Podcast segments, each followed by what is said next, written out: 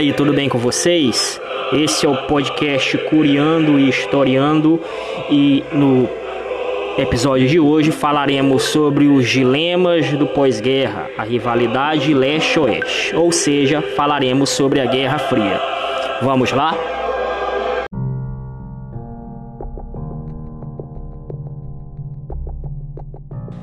E aí, tudo bem com vocês? Nada melhor que começar com o hino da União Soviética, da temida União Soviética, para iniciar esse bate-papo sobre a Guerra Fria. Guerra Fria que foi um evento que ocorreu durante boa parte do século XX, após a Segunda Guerra Mundial, e que pôs em contradição duas grandes potências econômicas, políticas e militares, no caso os Estados Unidos e a União Soviética. De forma que os anos seguintes, após a Guerra Mundial, a Segunda Guerra Mundial, foram marcados por uma série de transformações no cenário político-econômico mundial, configurando o que os historiadores chamam de nova ordem mundial do pós-guerra. E essa nova ordem mundial foi marcada por alguns eventos que se seguiram ao fim da guerra. Como todos sabem, a grande derrotada da Segunda Guerra Mundial, aliás, os dois grandes derrotados foram a Alemanha e o Japão.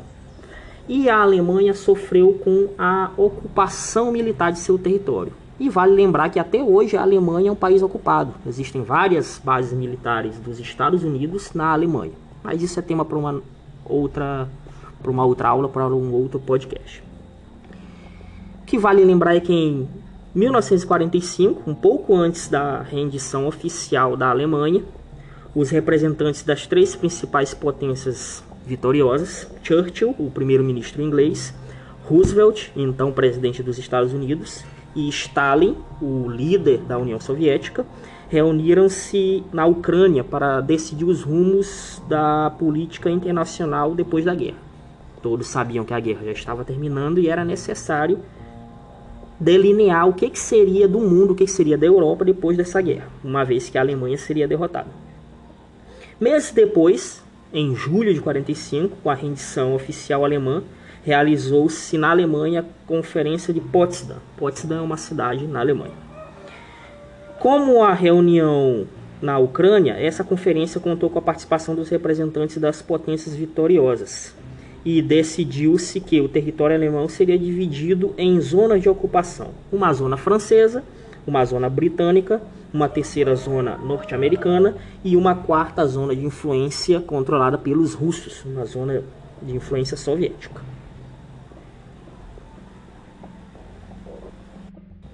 E poucos anos depois, foi efetivamente dividido o país, a Alemanha as três porções ocidentais, controladas pela Inglaterra, França e Estados Unidos, formaram um país, a República Federal Alemã. E a parte controlada pelos russos, a parte soviética, formou um outro país, a República Democrática Alemã. E entre esses dois países surgiu um clima de hostilidade e disputa, não necessariamente entre os alemães, mas entre os controladores desses dois territórios. Os norte-americanos, os verdadeiros controladores do, do lado ocidental, e os russos, os verdadeiros controladores do lado oriental. E havia um problema extra, um problema a mais, que era o seguinte: a capital da Alemanha, Berlim, ficava, aliás, fica dentro da parte que foi a Alemanha Oriental, ou seja, a capital também tinha a necessidade de ser dividida. E nesse contexto, a capital, dentro da parte soviética, foi dividida entre os russos e os norte-americanos, criando um problema adicional que era o seguinte: a parte ocidental, a parte onde a influência norte-americana era maior, ficava isolada de todo o resto do território. E para esse território receber alimentação, produtos diversos, apoio militar, logístico e tudo mais, a única possibilidade era por via aérea, pois as vias terrestres estavam bloqueadas, uma vez que a rivalidade entre russos e americanos já era bastante grande naquele contexto, fazendo com que a Berlim Ocidental ficasse por muito tempo um território isolado dentro do país socialista que era a Alemanha Oriental. E como nem russos nem norte-americanos gostavam da circulação de pessoas livres entre a parte ocidental e oriental, ah, surgiu a ideia, que foi idealizada pelos russos, de construir um muro para impedir a migração. Por quê? Nos primeiros anos do pós-guerra, devido ao apoio financeiro dos Estados Unidos, os Estados Unidos estavam apoiando a Alemanha, assim como toda a Europa destruída pela guerra, apoiando com verba, com dólares. E com esse apoio financeiro, a parte ocidental de Berlim foi reconstruída de maneira muito mais rápida e passou a ser um local atrativo para os alemães da parte oriental que queriam melhores condições de vida, queriam um emprego que não tinha naquela ocasião no lado oriental.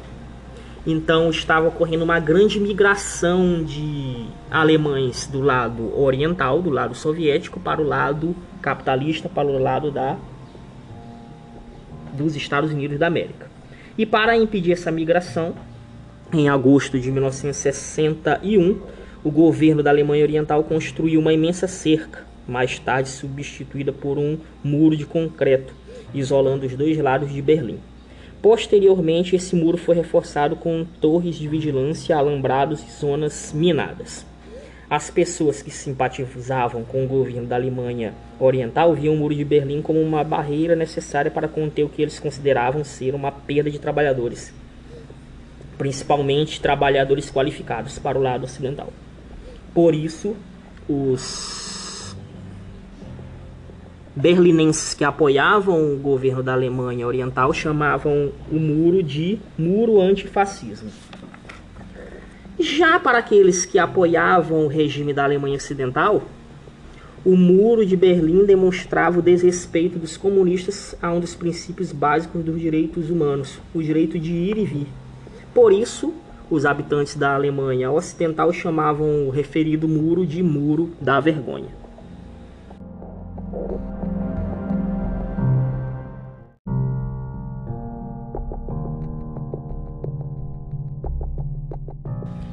E na esteira da tentativa da recuperação econômica da Europa, ah, houve um interesse bastante grande, em especial dos Estados Unidos e de outros países capitalistas ocidentais, que temiam que as dificuldades econômicas enfrentadas pelas sociedades europeias as conduzissem para o socialismo.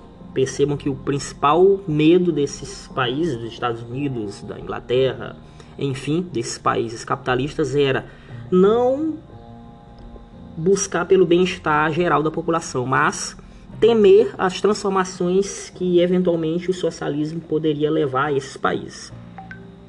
O Partido Trabalhista Inglês, por exemplo, que contava com políticos socialistas, já havia vencido as eleições de 45, razão pela qual o político conservador Winston Churchill perdera o cargo de primeiro-ministro naquele ano. Em 47, o presidente dos Estados Unidos, Harry Truman, lançou o Plano Marshall, que destinava gigantescos recursos financeiros para a recuperação econômica dos países capitalistas ocidentais. A Europa Ocidental deveria ser contemplada com esses recursos.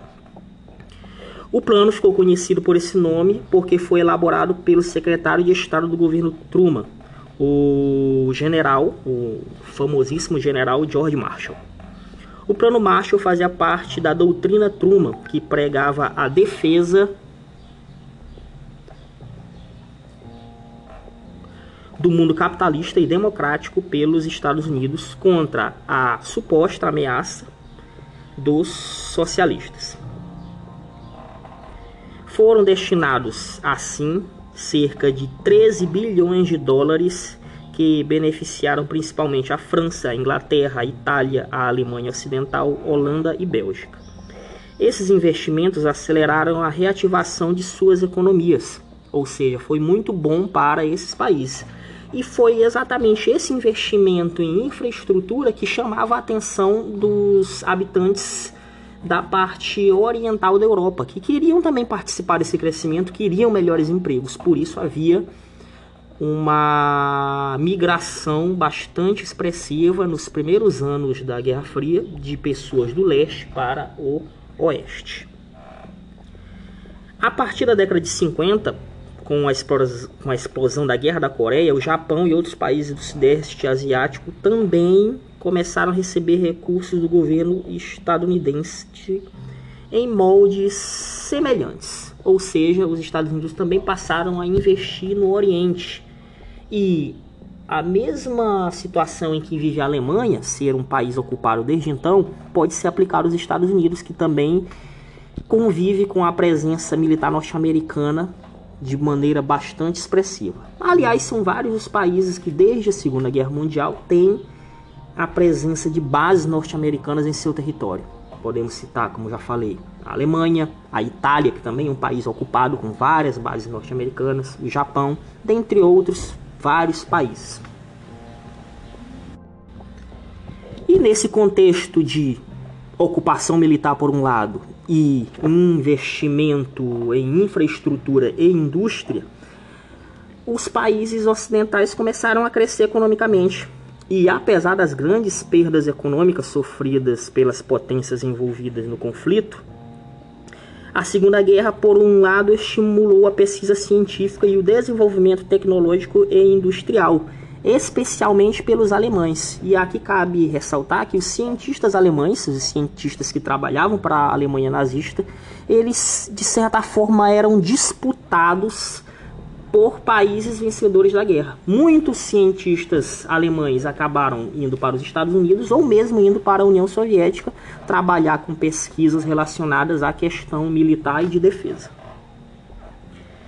E contando com esses avanços tecnológicos e com a ajuda financeira do governo norte-americano, a produção e o comércio mundiais reconquistaram em pouco tempo o volume anterior ao início da guerra, sobretudo a Europa Ocidental, como a Alemanha Ocidental, França, Inglaterra, Holanda, Bélgica. Em 1950, a economia mundial já estava praticamente recuperada dos danos causados, causados pelo conflito.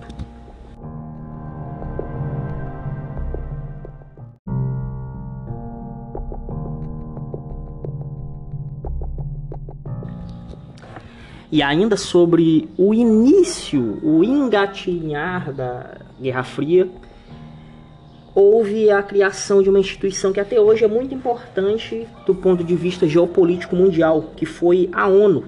A Organização das Nações Unidas foi criada em 1945, quando representantes de 51 países, inclusive o Brasil, assinaram a Carta das Nações Unidas, que entrou em vigor em outubro daquele ano. Data em que se comemora mundialmente o Dia das Nações Unidas, no caso, dia 24 de outubro. Os princípios básicos do documento são a manutenção da paz e da segurança internacionais, o desenvolvimento de relações amistosas entre as nações, o estímulo à cooperação entre países na busca de soluções de problemas internacionais de caráter econômico, social, cultural e humanitário, e ainda a promoção do respeito aos direitos humanos.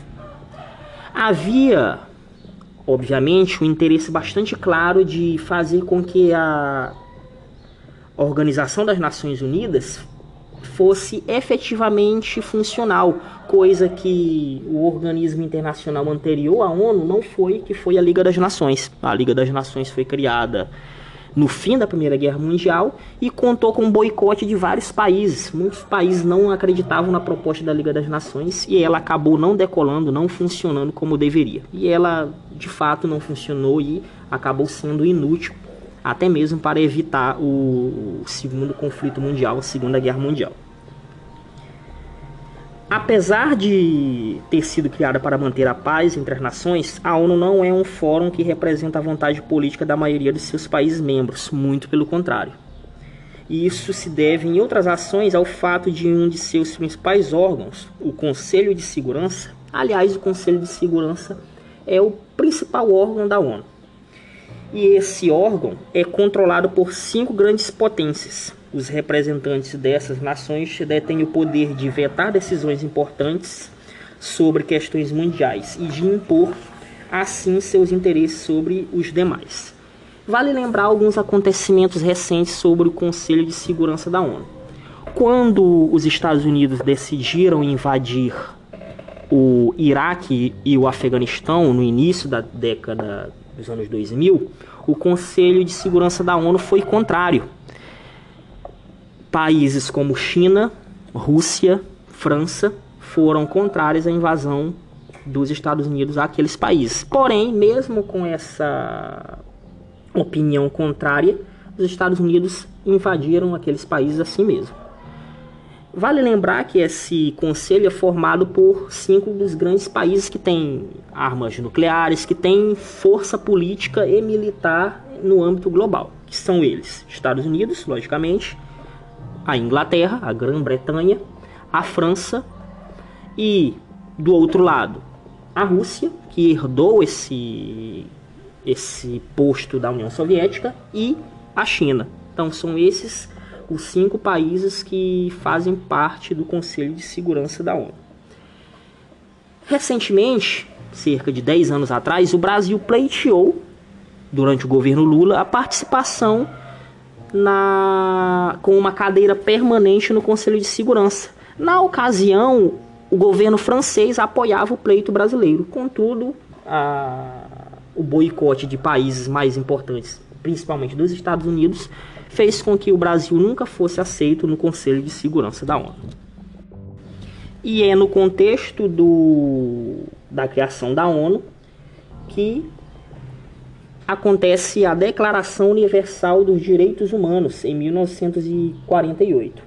E de acordo com historiadores e estudiosos, essa declaração serviu de base para outros documentos que tratam dos direitos humanos também como referência para a definição de normas constitucionais de alguns países. Serviu para a elaboração de alguns artigos da, da Constituição Federal do Brasil, por exemplo. Porém, em face da violência social e cotidiana que aflige nossas sociedades, em especial o Brasil, muitos preceitos da declaração ainda encontram resistência para sua prática efetiva. No entanto, o documento tornou-se uma referência jurídica internacional em prol dos direitos humanos. E aqui vale mencionar alguns dos artigos da Declaração Universal dos Direitos Humanos. O artigo 1 diz o seguinte: Todos os seres humanos nascem livres e iguais em dignidade e direitos. São dotados de razão e consciência e devem agir em relação uns aos outros com espírito de fraternidade. O artigo 3 diz o seguinte: todo ser humano tem direito à vida, à liberdade e à segurança pessoal. O artigo 4 diz o seguinte também: ninguém será mantido em escravidão ou servidão. A escravidão e o tráfico de escravos são proibidos em todas as suas formas. O artigo 7 diz o seguinte: Todos são iguais perante a lei e têm direito sem quaisquer distinção à igual proteção da lei. Todos têm direito à igual proteção contra qualquer discriminação que viole a presente declaração e contra qualquer incitamento a tal discriminação. E por fim, citando alguns artigos, o artigo 26 diz o seguinte: Todo ser humano tem direito à instrução, à educação. A instrução será gratuita, pelo menos nos graus elementares e fundamentais. Ou seja, a Declaração Universal dos Direitos Humanos, ela serve de base para muitos dos nossos direitos cotidianos, como direito, pelo menos teóricos, à segurança, à moradia, à alimentação, à educação, à saúde, a ser tratado com respeito e a também a tratar com respeito as outras pessoas.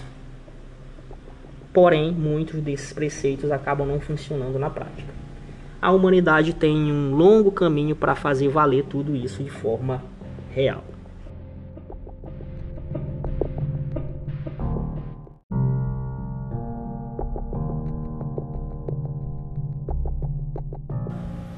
E todos esses acontecimentos são, de certa forma, a antessala dos principais eventos do início da Guerra Fria, que é o enfrentamento político e ideológico entre Estados Unidos e União Soviética, e também a disputa do ponto de vista propagandístico, publicitário, a disputa militar e a disputa geopolítica que se seguiu no contexto da Guerra Fria. Assim, as antigas potências da Europa Ocidental perderam a sua posição de liderança no cenário internacional com o fim da Segunda Guerra Mundial. Anteriormente, países como Inglaterra e França, que contavam com um poderoso império colonial na África e na Ásia, passaram a ser potências do segundo escalão e, inclusive, passaram a perder essas antigas colônias com o processo de independência dos países da África e da Ásia, que será tema de um outro podcast. Esse lugar de proeminência ocidental, que antes era dos, dos ingleses e franceses, foi ocupado pelos Estados Unidos, que passou a liderar o bloco de países capitalistas e a reunir um imenso poder econômico, militar e armamentista. Além disso, financiaram boa parte da recuperação econômica dos países europeus. Ou seja, além dos Estados Unidos contarem com um poder bastante descomunal do ponto de vista militar, os países ocidentais da Europa Ocidental estavam endividados com os Estados Unidos, estavam comprometidos com os Estados Unidos. Daí o motivo pelo qual esses países ocidentais da Europa Ocidental decidiram ou não tiveram como resistir à liderança dos Estados Unidos. Já no bloco socialista, a União Soviética foi o país que conduziu a reconstrução do pós-guerra. Em 1949 lançou o Comecon, que foi o Conselho para Assistência Econômica e Mútua, que era um conselho para gerir e elaborar medidas para reconstrução econômica e infraestrutural dos países do leste europeu. Logicamente, esse conselho era controlado pela União Soviética e os países satélites da União Soviética, os países do leste europeu, teria, teriam que aderir de uma forma ou de outra a, aos interesses e às ordens que partiam de Moscou. Desse modo, Estados Unidos e União Soviética tornaram-se os grandes líderes mundiais do pós-guerra. E disputando através de áreas de influência em várias regiões do mundo, os soviéticos e norte-americanos geraram um período de grandes tensões políticas que ficou conhecido como Guerra Fria. Entre os principais alvos dos governos dos Estados Unidos e da União Soviética nesse período estavam os países subdesenvolvidos, como eram então chamadas as nações mais pobres da América Latina e as recém-independentes nações da África e da Ásia. Iniciada por volta de 1946, a Guerra Fria caracterizou-se pela rivalidade, por vezes extrema, entre esses dois países, cujos governantes acusavam-se mutualmente de pretender dominar o mundo. Prevendo um eventual confronto militar direto, que poderia inclusive ser um confronto, confronto com armas nucleares, que nunca ocorreu de fato, os blocos rivais trataram de aumentar suas forças com a formação de alianças militares supranacionais e, logicamente, com a corrida nuclear e armamentista. E as alianças militares foram um capítulo à parte no contexto da Guerra Fria. Em 1949, sob a liderança dos norte-americanos, formou-se uma aliança militar entre as forças dos Estados Unidos e da Europa Ocidental, que ficou conhecida como Organização do Tratado do Atlântico Norte, OTAN, ou NATO na sigla em inglês. Com a formação dessa aliança, os sucessivos governos estadunidenses, norte-americanos, passaram a promover a instalação de armas nucleares na Europa Ocidental, ou seja, aqueles países que ainda não eram ocupados militarmente pelos Estados Unidos, com a criação da OTAN, passaram a ser. Era uma preparação para um possível conflito militar com os soviéticos. E os Estados Unidos imaginavam que esse conflito mundial teria como campo de batalha novamente a Europa, com a deflagração de um conflito entre os norte-americanos e os russos no território da Europa Ocidental. Assim como o financiamento da cooperação da Europa Ocidental, a criação da OTAN constituiu uma estratégia de sucessivos governos dos Estados Unidos para apoiar os dirigentes dos países daquela região no projeto de preservar o capitalismo e assumir uma política anticomunista. Com sede em Bruxelas, a capital da Bélgica, a OTAN conta atualmente com 28 países membros. Vale lembrar que a OTAN, a criação da Guerra Fria na década de 40, no final da década de 40, ainda existe e ainda é um organismo bastante poderoso, ainda é um instrumento de controle dos norte-americanos na política dos países europeus.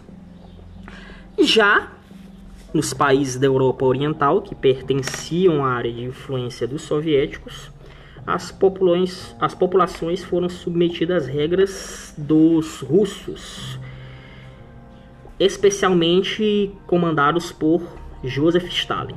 Durante o governo Stalin, a Rússia adotou medidas enérgicas para controlar esses países. Expulsou e perseguiu inimigos políticos do regime e promoveu a instalação de governos dirigidos por partidos comunistas, subordinados, logicamente, à União Soviética, subordinados a Moscou. Em 1955, os governos socialistas da Europa Oriental também resolveram formar uma aliança de ajuda militar mútua. Uma aliança de ajuda militar mútua, mas que no fim das contas funcionava como a OTAN. Se a, se a OTAN era controlada pelos Estados Unidos, essa nova aliança, que seria a rival da OTAN, seria controlada pelo país mais poderoso do bloco rival, no caso, a União Soviética. Tal aliança, que ficou conhecida como Pacto de Varsóvia, foi extinta em 1991 com a crise dos países socialistas e a dissolução da União Soviética naquele ano.